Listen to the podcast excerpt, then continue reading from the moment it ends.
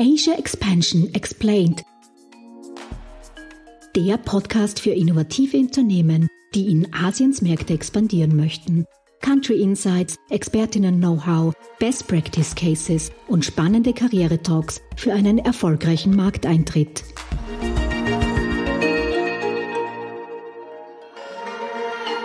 Hallo und welcome back bei unserer 20. Ausgabe von Asia Expansion Explained. Mein Name ist Karina Margreiter und ich leite das Global Incubator Network Austria für GoAsia und gemeinsam mit meinem Co-Moderator Fabian Gems, Geschäftsführer von Gem Solutions, sind wir auch heute wieder für euch da und unterstützen euch bei eurer Internationalisierung in die asiatischen Märkte. Derzeit behandeln wir ja den japanischen Markt – und in Folge 2 zu Japan geht es um die Do's and Don'ts of Doing Business, Relationship Building und auch die interkulturellen Unterschiede. Für dieses Thema freuen wir uns auf unseren heutigen Experten, Michael Laschan. Michael leitet im Wirtschaftsministerium die Asien- und Pazifikabteilung. Ursprünglich in Innsbruck geboren, zog es ihn ziemlich durch die Welt. Also er war elf Jahre lang im Ausland unterwegs, gemeinsam äh, mit seinem Vater aufgrund dessen Laufbahn in der damaligen Sowjetunion, Japan und Indonesien. Dann ging er nach Wien, studierte dort Rechtswissenschaften und bevor er ins Ministerium kam, war er acht Jahre lang in der Privatwirtschaft. Sieben Jahre davon im Bereich Vertrieb und Marketing und ein Jahr als Business Consultant im Bereich Prozessoptimierung. Was wir noch nicht gesagt haben, sein Hintergrund, äh, seine Mutter ist aus Japan und daher ist er zweisprachig aufgewachsen, verfügt er nicht nur über einen ausgezeichneten kulturellen Einblick, sondern auch aufgrund seiner beruflichen Verbindungen zu Japan und Asien über einen weitreichenden Erfahrungs- und Wissenshorizont. Genau so ist es, lieber Fabian, und ich bin schon gespannt, welche Einblicke und Insights wir von Michael heute bekommen. Da er ja eben, wie du schon bereits erwähnt hast, in Japan aufgewachsen ist, war das sicherlich nicht nur kulturell eine Veränderung, als er dann wieder zurück nach Österreich gekommen ist. Herzlich willkommen bei uns im Podcast, Michael.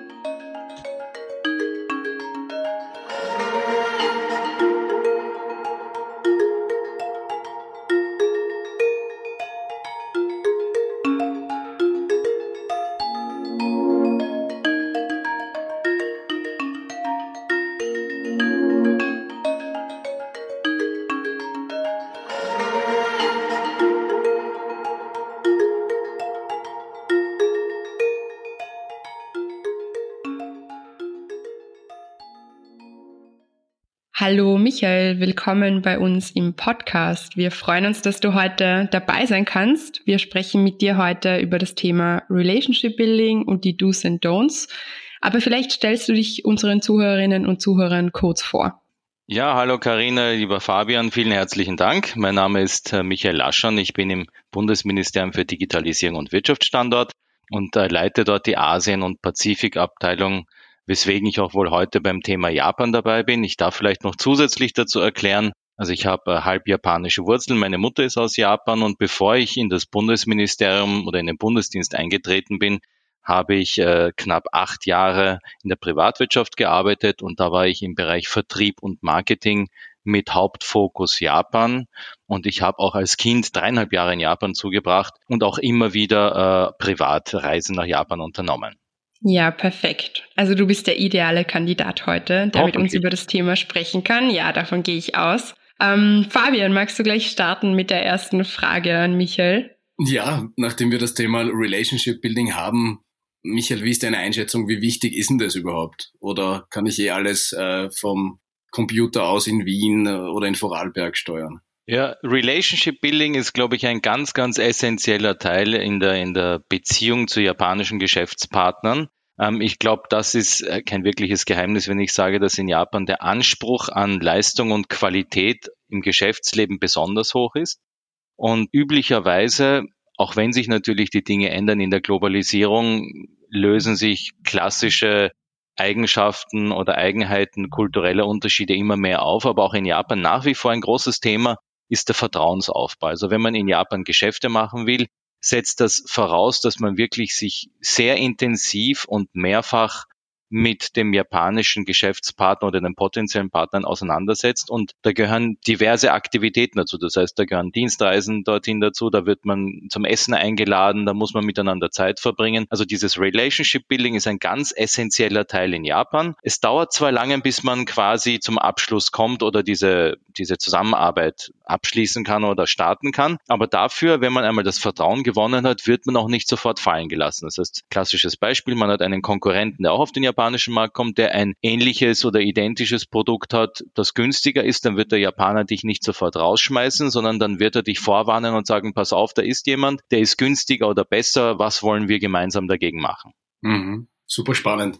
Und wie intensiv soll jetzt aus deiner Erfahrung nach der Kontakt zu japanischen Partnern sein? Gibt es sowas wie, dass man, dass man zu pushy ist von österreichischer Seite? Was ist da so dieser Middle Way, wo du sagst, das ist jetzt das, wo sich der Japaner, die Japanerin, auch wenn das jetzt eine Verallgemeinerung ist, äh, wohlfühlt? Ja, also ich glaube, zu pushy zu sein ist jedenfalls nicht der richtige Zugang. Ich glaube, einfach einen gesteigerten Servicegedanken zu leben, ist der richtige Zugang. Ich glaube, wichtig, ganz wichtig ist, also was ich erlebt habe, ist speziell, wenn es um, um Produkte geht und nicht um Dienstleistungen, dann wird der Japaner sehr hohe Anforderungen haben, nicht nur an die Produktqualität und das After-Sales-Service, sondern auch an die Lieferzeiten. Das heißt, die Japaner wollen im Idealfall mit einem ausländischen oder europäischen Partner gerade im Produktbereich, aber wahrscheinlich auch in der Dienstleistung, die man persönlich äh, erbringt, eine extrem kurze Reaktions- und Lieferzeit haben. Das heißt, äh, auch wenn die Japaner Fragen stellen, wenn die Japaner Fragen zu Produkten oder Leistungen haben, je schneller die Bearbeitungs- und Beantwortungszeit ist, umso höher die Wahrscheinlichkeit, dass Vertrauen aufgebaut werden kann. Das ist ein ganz, ganz essentieller Teil. Also wenn die Japaner Fragen stellen oder etwas diskutieren wollen, nicht äh, sich Zeit lassen, nicht warten, sofort reagieren, auch wenn die Frage nicht beantwortet werden kann, sofort reagieren. Aber auf der Gegenseite, wenn die Japaner gesagt haben, danke, wir werden uns melden, wir werden uns äh, mit der Sache auseinandersetzen, man kann gerne einmal freundlich nachfragen nach dem Verstreichen einer gewissen Zeit, aber zu lästiges Nachdrücken oder Druck aufbauen ist jedenfalls nicht empfehlenswert. Mhm. Ja, gut, Fabian, dass sich unsere Podcast-Gäste hier nicht widersprechen. Wir hatten das Thema nämlich auch schon, dass es extrem wichtig ist, dass man ähm, konsistent bleibt, aber eben die Geduld mitbringt für den japanischen Markt. Aber weil du eben angesprochen hast, also quasi, man soll immer wieder auftauchen. Ich stelle mir vor, für österreichische Startups ist es schwierig, wenn sie jetzt das erste Mal nach Japan ähm, gehen wollen oder jetzt ähm, dort sind. Wie schaut's denn aus mit den Sprachbarrieren? Also ist es wichtig, dass das dann auf Japanisch ähm, beantwortet wird oder reicht Englisch aus oder braucht man unbedingt einen Übersetzer? Wie siehst du das? Also ich empfehle jedenfalls einen Übersetzer. Und zwar gibt es die Möglichkeit, dass man in ein Unternehmen kommt und niemand wirklich in der Lage ist, gut Englisch zu sprechen. Dann kann sowieso die Kommunikation über den Übersetzer geschehen. Und es gibt aber auch Konstellationen, wobei das ist auch dann ein Spannungsverhältnis, wenn es einen Übersetzer gibt. Es gibt auch Konstellationen, wo englischsprachige äh, Personen im Unternehmen sind, die aber oft kein so gutes Englisch haben. Die sind zwar sehr überzeugt dann von sich selbst und wollen unbedingt auf Englisch verhandeln, es funktioniert aber dann nicht wirklich. Und äh, gerade in der, in der Verhandlung ist ja die klare Kommunikation wichtig. Und auch bei der Wahl des Übersetzers ist es ganz, ganz wichtig, dass das jemand ist, der ein entsprechendes Feingefühl, auch ein interkulturelles Feingefühl hat, weil das ein einfache Übersetzen vom Japanischen ins Deutsche oder umgekehrt äh, kann die Gefühle und die feinen Nuancen nicht berücksichtigen, die es aber gerade in Japan gibt. Also in Japan gibt es üblicherweise in der Verhandlung mit ausländischen Gästen auch kein direktes Nein. Das heißt, man wird selten von einem Japaner ein ganz starkes Nein oder eine Ablehnung bekommen, weil das als unhöflich gilt einem Gast gegenüber. Und da ist es ganz wichtig, dass man einen Übersetzer hat, der auch erfahren ist. Und gerade da kann, weil du eben auch den Arnold genannt hast, das Außenwirtschaftscenter sicher gut vermitteln, entsprechende Leute bereitzustellen, die eben spüren, wenn die Geschäftsmöglichkeit eher nicht gegeben ist oder schwierig ist, weil der Japaner eben nicht Nein sagt, sondern eher schwierig, vielleicht, wir müssten uns das überlegen. Also da muss man ein sehr feines Gespür dafür haben und da ist ein, ein Übersetzer essentiell. Selbst wenn die Verhandlung dann auf Englisch funktioniert, schadet es nie, einen Übersetzer zu haben, der auch ein bisschen mitlauschen kann bei der anderen Seite. Mhm. Okay, guter Tipp an dieser Stelle ans Außenwirtschaftscenter wenden in Tokio. Ja. Sie stehen für euch bereit. Genau. Ja, wie ähm, verhandelt man denn richtig? Du hast ja schon gemeint, es ist wichtig, höflich zu bleiben, aber wenn man sich jetzt europäische äh, Verhandlungen anschaut, dann ist man schon sehr direkt. Wie ist das in Japan? Also kann ich da sagen, okay, es gibt das und das XY zu dem Preis und billiger wird's nicht oder gibt man Rabatte? In China stehen sie ja sehr auf Rabattaktionen. Äh, Wie ist das in Japan? Ja, ich glaube, Rabattaktionen werden irgendwo auf der Welt irgendwie unangenehm wahrgenommen. Ich glaube, günstiger zu werden ist immer eine Option. Aber ich glaube, in Japan, das habe ich eingangs schon einmal gesagt, ist Respekt ein ganz wichtiger und zentraler Aspekt im zwischenmenschlichen Umgang, sowohl privat als auch beruflich. Und äh, man muss den Japanern auch Zeit geben, nachzudenken, ähm, ob sie das Produkt wirklich wollen. Es ist auch jedenfalls zu empfehlen, sich mit dem japanischen Unternehmen auseinanderzusetzen, vielleicht auch ein bisschen die Struktur des Unternehmens zu studieren, die Geschichte. Und ich habe die persönliche Erfahrung gemacht, aber das ist am Ende des Tages ja sowieso etwas, was weltweit gleich gilt. Man muss sich in die Lage des Kunden versetzen und spüren oder verstehen, wieso das eigene Produkt eine zusätzliche Wertschöpfung schafft. Und wenn ich ein bisschen für ihn mitdenke und ihm das dann auch plausibel erklären kann, dann ist die Wahrscheinlichkeit, dass es zu einem Abschluss kommt, natürlich deutlich höher. Ansonsten würde ich sagen, alles, was bei uns in Europa unter respektvollem Umgang definiert wird, kann man so eins zu eins in Japan auch verwenden. Zu hartes oder aggressives Auftreten würde ich jedenfalls nicht empfehlen. Was aber in Japan zum Beispiel wichtig ist, bei den Japanern kommt sofort die Frage nach einer Referenz. Das heißt, wenn man auf den japanischen Markt geht, wäre es jedenfalls empfehlenswert, zumindest ein Referenzprojekt zu haben. Das muss jetzt nichts sein, was großen Gewinn oder Geld erwirtschaftet hat. Also gerade als junges Unternehmen ist es natürlich schwierig, zahlreiche Referenzprojekte anzu, anzubieten oder aus, aufzuweisen. Aber da kann man dann zum Beispiel vielleicht ein Projekt präsentieren, wo man quasi unentgeltlich zusammengearbeitet hat, das aber trotzdem ein Erfolg war. Das heißt, die Japaner werden immer fragen, wo wurde das schon verwendet? Wie war der Erfolg? Wo hat es funktioniert? Wer hat sonst noch gekauft? Also diese mhm. Fragen sollte man sich im Vorfeld schon genau durchdenken und überlegen, dass man dann, wenn man diese Fragen bekommt, nicht sagt, es gibt niemanden, wir haben kein Geschäft gemacht, Sie sind der Erste. Weil dann wird wahrscheinlich die, die Anbahnungsphase deutlich länger werden. Ja, Spannend, spannend. Also sehr wichtige Punkte dabei für die österreichischen Startups, um sich da mal auf eine erste Verhandlung vorzubereiten. Gehen wir vielleicht auch einmal in den physischen Raum hinein oder denken wir uns in den physischen Raum hinein. Aus deiner Erfahrung, Michael, du bist ja auch sehr aktiv in China. Wenn man da Verhandlungen hat, da weiß man immer, wer der Wichtigste ist, der einem gegenüber sitzt. Weil du kennst das mit diesen rosa Katteln bei diesen offiziellen Terminen, da sitzt man sich dann gegenüber und Mitte, Mitte, das sind die wichtigsten Chefverhandler und die führen auch das Ganze. Kannst du uns ganz kurz erklären, wie das in Japan funktioniert? Funktioniert. Ist es auch so einfach zu identifizieren, wer eigentlich der Entscheidungsträger im Raum ist? Grundsätzlich, also sind die hierarchischen Stufen und Positionen in Japan ebenso leicht zu identifizieren. Das merkt man abgesehen jetzt vom Placement auf der Tafel oder am Sitzungstisch auch ganz klar am, am devoten Verhalten der anderen Mitarbeiter und Mitarbeiterinnen, wer jetzt da der Ranghöchste ist. Aber ich glaube, da gibt's keine Standardregel, nach dem man vorgehen kann bei der Verhandlung, weil auch bei uns ist es oft so, dass die emotionale Entscheidung natürlich jetzt dem Chef oder dem Eigentümer oder dem Geschäftsführer obliegt, aber die Vorbereitung der Unterlagen für eine entsprechende Entscheidung sind natürlich auf der operativen Ebene.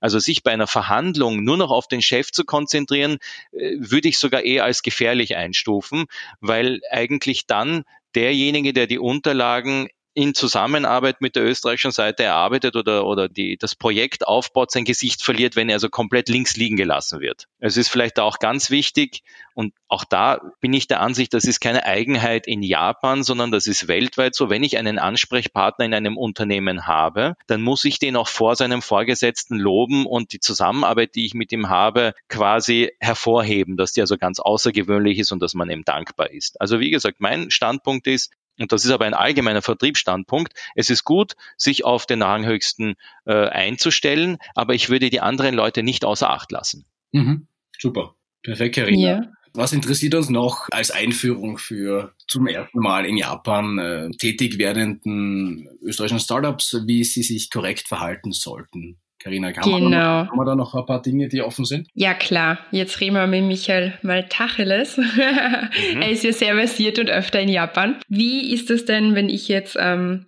zum Beispiel als Ausländerin sozusagen nach Japan komme? Man hört es immer wieder, auch in China, Südkorea. Es ist wichtig, die Visitenkarten mit beiden Händen zu übergeben. Muss ich Karaoke singen gehen? Wie ist es mit Essenseinladungen? Vielleicht gibst du uns hier mal eine Einführung. Es ist ein, ein relativ großes Feld, das wir da jetzt öffnen.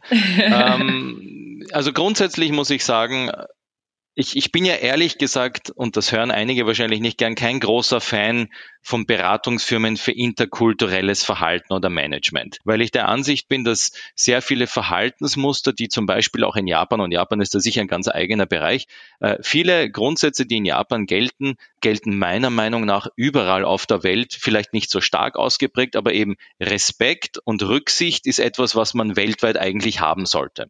In Japan wird das auch sehr stark eingefordert. Genauso haben aber die Japaner auch Verständnis dafür, wenn da ein Nicht-Japaner kommt, dass der sich nicht sofort wie ein Japaner benehmen kann. Das wird auch gar nicht erwartet. Nichtsdestotrotz gibt es gewisse Dinge, die man in Japan eher vermeiden sollte. Und auch da muss ich wiederum sagen, da appelliere ich wirklich an die Feinfühligkeit und die Empathie der Geschäftstreibenden, ähm, dass sie sich da wahrscheinlich auch international so verhalten. Also nicht nur in Japan, sondern auf der ganzen Welt. Die Visitenkarte mit beiden Händen entgegenzunehmen, finde ich, ist zum Beispiel etwas, was eine, eine allgemeine Frage des Respekts ist. Also wenn ich zum Beispiel dir, Karina, das erste Mal begegne und ich nehme mit einer Hand deine Visitenkarte und stecke sie in meine Gesäßtasche, wäre das wahrscheinlich auch bei uns unhöflich. Also das sind so diese klassischen Dinge, die man in Japan lernt. Mit beiden Händen nehmen, nicht in die Gesäßtasche stecken, im Idealfall vielleicht noch andächtig auf die Karte schauen, innehalten, weil das wird dann immer wahrgenommen, als sich auseinandersetzen mit der Firma, mit der Position und mit, mit der Person selbst. Aber ich finde, das ist eigentlich nicht Rocket Science, ja, weil ich finde, das ist eine allgemeine Höflichkeitsgeste, die man, die man geben kann. Händeschütteln wird auch immer wieder gesagt, darf man, darf man nicht. Die Japaner äh, erwarten sich jetzt nicht, dass jemand der aus dem Ausland kommt, die perfekte Verbeugung hinbekommt. Wenn der Japaner von sich aus die Hand anbietet, dann kann man die Hand schütteln. Vielleicht nur zu beachten, bei uns gilt immer ein fester und harter Händedruck als ein Zeichen für Durchsetzungskraft und Selbstvertrauen. Das wird in Japan nicht so gesehen. Also es sollte ein schönes Mittelmaß sein, auch wiederum eigentlich wie bei uns. Also nicht komplett ohne Kraft, aber auch nicht versuchen, die Hand des Gegners zu zerquetschen ja? oder des Gegenübers. Weil Gegner, das sind wir schon in der Diktion eines Wettkampfes. Ja.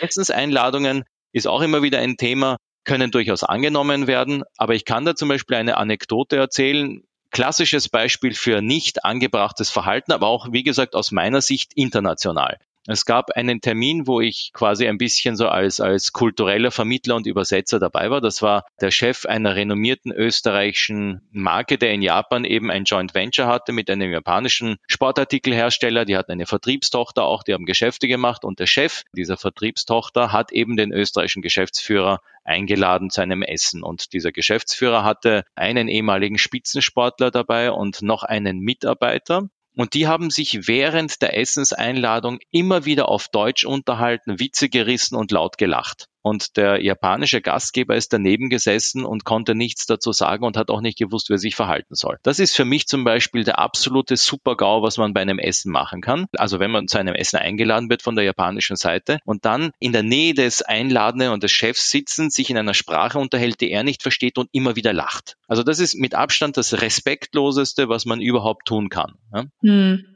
Also das ist eine, eine, eine ganz elementare Sache, respektvoll miteinander umgehen. Und wie gesagt, wenn man schon eingeladen wird, dann muss man quasi das auch wertschätzen. Und ich kann natürlich nicht verhindern, dass ich mit Delegationsmitgliedern aus der eigenen Delegation Deutsch spreche. Aber eben überbordend viel lachen, Witze reißen in einer anderen Sprache, das geht überhaupt nicht. Vielleicht ja. in dem Zusammenhang auch beim Essen. Es gibt nur wenige absolute Must-Nots, die es im Zusammenhang mit, mit interkulturellem Verständnis gibt. Und eines davon passiert immer wieder, ist die Stäbchen in die Reisschale zu stecken. Das macht man in Japan nur bei Begräbnissen. Also das ist ein absolutes No-Go. Die Stäbchen, man hat ja meistens so ein kleines Holzstück oder ein Metallstück, wo man die Stäbchen am Anfang drauf hat, quasi zur Ablage. Dort kann man sie deponieren, gerne auch auf die Reisschale, aber reinstecken bitte auf keinen Fall. Also das ist das Einzige, wo ich wirklich sagen muss, da muss man darauf Acht geben. Okay, spannend, das wusste ich gar nicht.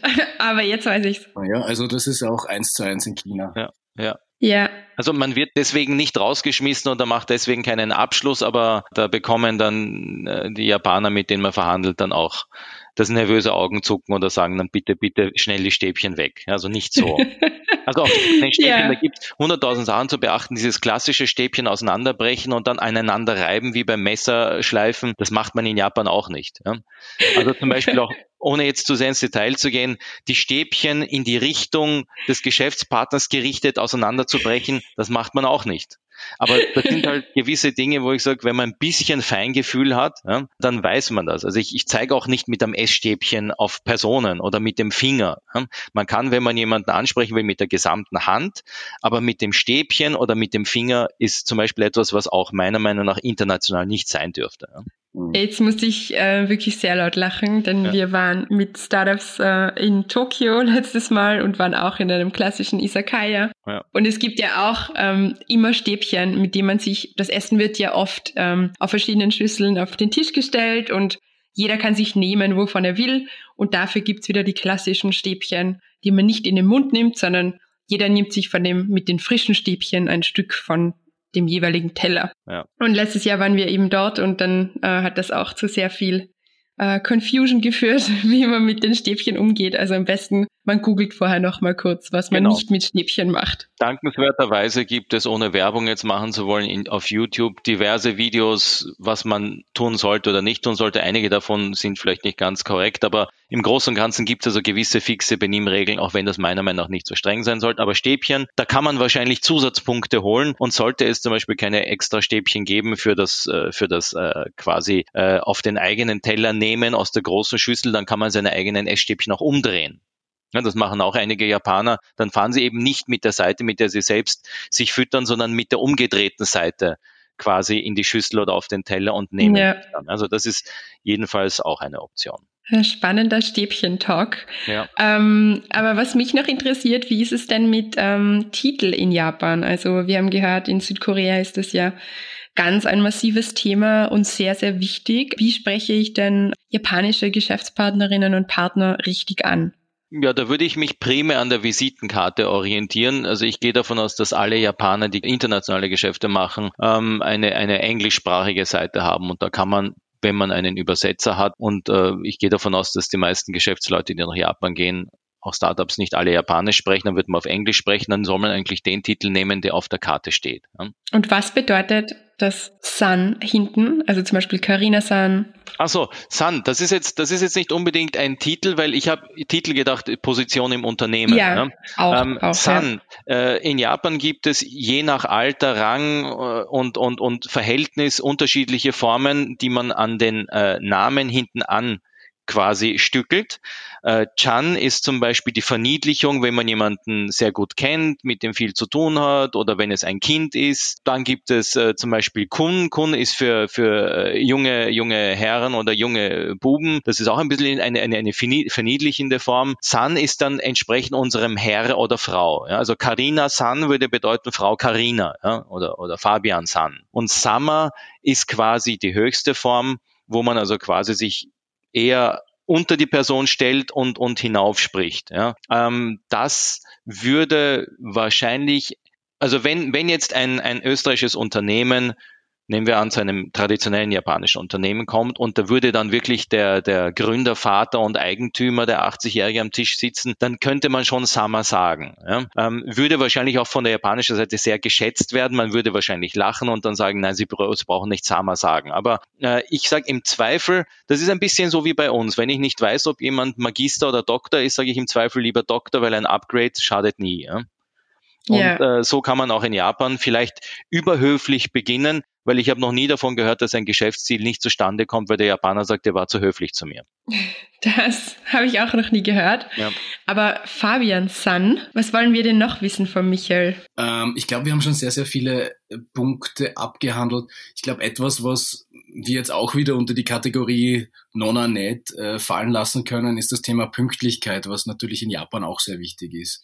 Michael, hast du von deiner Seite noch ähm, in, in der Einführung, im Umgang, also ich glaube, das mit den Stäbchen war schon sehr wichtig, weil Essen auch so ein integraler Bestandteil vom Geschäftemachen in Japan ist. Aber hast du noch äh, vielleicht aus deiner Erfahrung noch einen Punkt, den du gerne zu, zu Do's and Downs of Doing Business in Japan anmerken willst? Ja, danke Fabian. Also ich hätte jetzt unter all den Dingen, die ich als, als Do's and Don'ts oder wichtig, unwichtig qualifiziert hätte, eigentlich einen der wichtigsten vergessen. Das ist definitiv die Pünktlichkeit. Äh, hat aber auch ein bisschen mit dem zu tun, was ich eingangs gesagt habe zum Thema äh, After-Sales-Service, Verfügbarkeit. In Japan ist Pünktlichkeit das Um und Auf, speziell wenn ich eine Geschäftsverbindung anbahne. Und ähm, Pünktlichkeit bedeutet in dem Fall auf die Minute genau.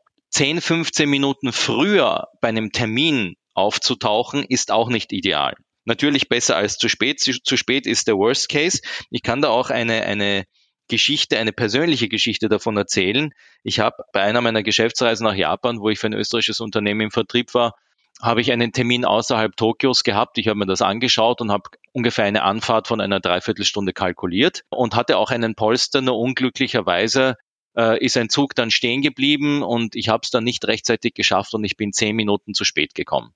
Der Termin hat zwar noch stattgefunden, aber ich habe vom ersten Moment an gemerkt, dass die Vertrauensbasis nicht mehr aufgebaut werden kann, weil natürlich der Japaner sagt, der mag zwar aus Österreich gekommen sein, aber er hat mit mir sein allererstes Gespräch, wo ich mir ein Bild über ihn und seine Verlässlichkeit mache und er hat es nicht geschafft, pünktlich zu sein. Mit so jemandem will ich keine Geschäftsbeziehung eingehen, weil wenn er schon beim ersten Termin zehn Minuten zu spät kommt, wer garantiert mir, dass er mir im Lieferfall oder im Fall, dass ich dringend eine Lieferung benötige oder ein Problem habe, nicht wieder unpünktlich oder zu spät oder gar nicht leistet. Also ganz, ganz wichtig, und selbst wenn man eine halbe Stunde in irgendeinem Kaffeehaus, und davon gibt es in Japan sowieso an jedem Straßeneck 20, ja, auch wenn man Gefahr läuft, 20, 30 Minuten in einem Kaffeehaus Zeit totschlagen zu müssen, bitte das unbedingt zu tun, vielleicht diese Zeit sinnvoll zu verwenden, um sich für den Termin einzustimmen und vorzubereiten, vielleicht noch ein bisschen was über das Unternehmen und seine Geschichte herauszufinden.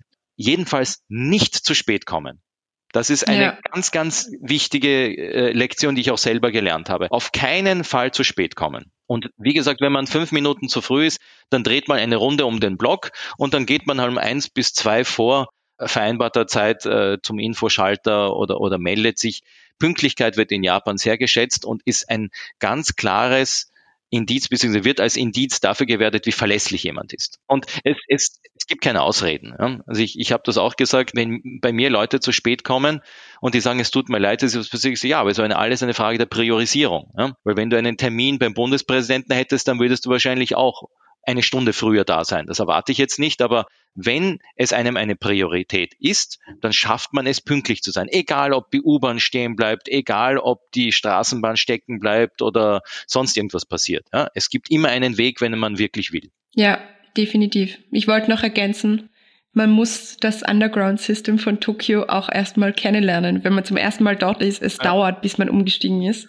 Ja. Ähm, also definitiv also, Kleiner Tipp von mir, gerade in Tokio, wo man eben sich sehr schwer tut, sich zu orientieren. Im Idealfall, also wenn man, und ich will jetzt nicht äh, permanent äh, Werbung für das Außenwirtschaftscenter machen, der Vorteil ist natürlich, wenn das Außenwirtschaftscenter äh, jemanden bereitstellt, zum Termin mitzugehen oder Übersetzer bereitstellt, die kennen natürlich die Wege. Falls man niemanden hat oder, oder keine, keine Person verfügbar ist, die einem hilft bei der Orientierung, unbedingt am Tag davor oder irgendwann am Wochenende, wenn man die Zeit hat, versuchen, selbst hinzukommen, um sich den Weg zu merken. Ja? Weil dann kann man auch ein bisschen, sage ich mal, äh, weniger vorsichtig mit der Zeit oder mit der Einplanung von, von zeitlichen Knautschzonen sein. Ich habe das oft gemacht, also wenn ich in Japan war und ich kannte mich nicht aus, dann bin ich einfach den Weg schon einmal selber gefahren, um dann eben am nächsten oder übernächsten und wann auch immer Tag schnell ans Ziel zu kommen.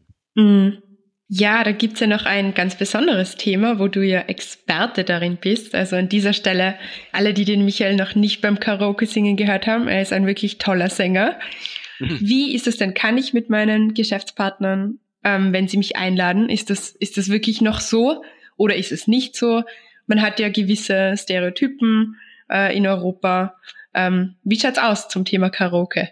Ähm ja, also Karaoke, also vorerst einmal vielen Dank für die Rosen. Also ich, ich habe es mir hart erarbeitet in meinen Jahren im Vertrieb. Ja.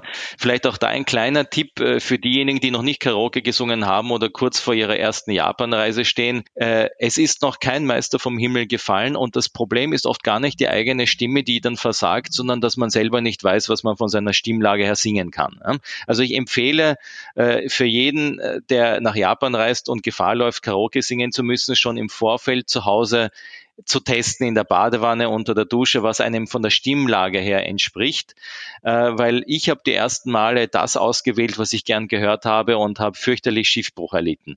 Wobei die Japaner sich überhaupt nicht lustig machen. Das heißt, wenn man fürchterlich schräg singt, aber trotzdem Spaß hat, dann wird es trotzdem Applaus dafür geben. Also keiner erwartet in Japan, dass da äh, irgendein ein Starsänger äh, sich hervortut und man deswegen auch dann schneller zum Geschäftsabschluss kommt. Ja?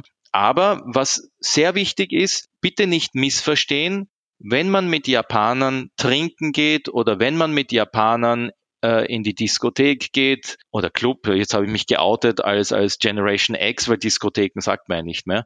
ähm, wenn man, wenn man überhaupt mit den Japanern quasi außerhalb des regulären Meetings zu tun hat und auch Alkohol trinkt. Bloß nicht glauben, dass man dann sofort befreundet ist und auch Dinge sagen und machen kann, die man sonst in Österreich unter Freunden tut. Ja. Man ist in Japan, wenn man in der Anbahnungsphase ist, immer unter Beobachtung. Das heißt, der Japaner will sich, und ich kann das nicht jetzt verallgemeinern für jeden Japaner oder jede Japanerin, aber meine persönliche Erfahrung war das, die wollen einfach wissen, wie ist dieser Geschäftspartner außerhalb seines Geschäftsbereiches oder wenn er diese geschäftliche Maske nicht aufhat. Die wollen den Menschen dahinter kennenlernen. Vertrauensaufbau haben wir eingangs gehabt, ist ein ganz, ganz wichtiges Thema. Das heißt, auch wenn man Karaoke singt, auch wenn man über den Durst getrunken hat, ja, bitte immer vorsichtig sein und äh, nicht Dinge tun, die die Japaner als beleidigend wahrnehmen können. Ja. Also klassisches Beispiel habe ich auch schon erlebt, wenn eine größere Gruppe äh, auf der japanischen Seite Karaoke singen geht, und da gibt es dann natürlich auch die klassische japanische Gastfreundschaft. Zum Beispiel das sich selbst einschenken ist in Japan unüblich. Wenn eine Delegation aus Österreich kommt oder, oder Geschäftspartner potenzielle, dann kann es auch sein, dass der Chef selbst einem einschenkt oder äh, wenn es eine Geschäftsführerin, die Geschäftsführerin einschenkt. Und äh, da habe ich schon erlebt, äh, wenn auch zum Beispiel äh, Sachbearbeiterinnen anwesend waren, dass äh, Männer geglaubt haben, sie können sich diesen Damen nähern ja, oder, oder Bemerkungen sich erlauben, das ist ganz, ganz gefährlich. Ja? Das heißt, bitte immer respektvoll sein und lieber im Idealfall das eine oder andere Glas weniger trinken und trotzdem mitfeiern, aber nie die Kontrolle verlieren, weil man ist in Japan immer unter Beobachtung. Also selbst wenn man erfolgreich verhandelt und gut ist, aber man komplett entgleist im semi-privaten Bereich, wird sich das unter Umständen negativ auswirken. Mm, ja, spannend, spannend, spannend. Naja, Fabian, dann bleibt uns ja nichts mehr übrig, als äh, nach Tokio zu fliegen und das Karaoke-Geschehen dort äh, ja, ich habe anzuschauen. jetzt schon aufgeschrieben. Ich werde noch schauen, was für meine Stimmlage jetzt die besten. Ja. Ich, ich genau. ganz klar schon einen Frank Sinatra heraus. Oh, oh Gott, so viele Franks, das gibt's ja gar nicht. Ja, Na gut. Ja, ich rot. Na passt, Michael. Ich glaube, ähm, wir sind schon fast am Ende angekommen. Vielleicht noch, ähm, Fabian, magst du unsere allbekannte Frage stellen?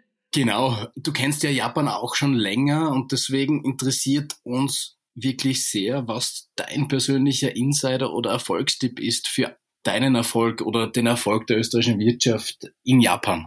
Ich glaube, dass das habe ich auch ein bisschen schon am Anfang erläutert. Ich glaube, dass das, dass das respektvolle Miteinander ganz essentiell und wichtig ist. Natürlich muss das eigene Produkt, sei es jetzt ein, ein, eine Ware oder eine Dienstleistung, auch entsprechend gut sein. Äh, kurze Reaktionszeiten, kurze äh, Transport- oder Lieferkette, das sind ganz wichtige Dinge in Japan. After-Sales-Service und eben der, der respektvolle Umgang. Das ist ganz, ganz essentiell.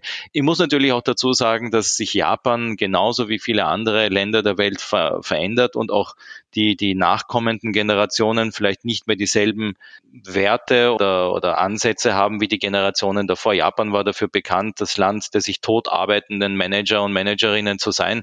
Das hat sich sicher zu einem gewissen Grad mit gesellschaftlich problematischen Veränderungen auch, auch, auch angepasst.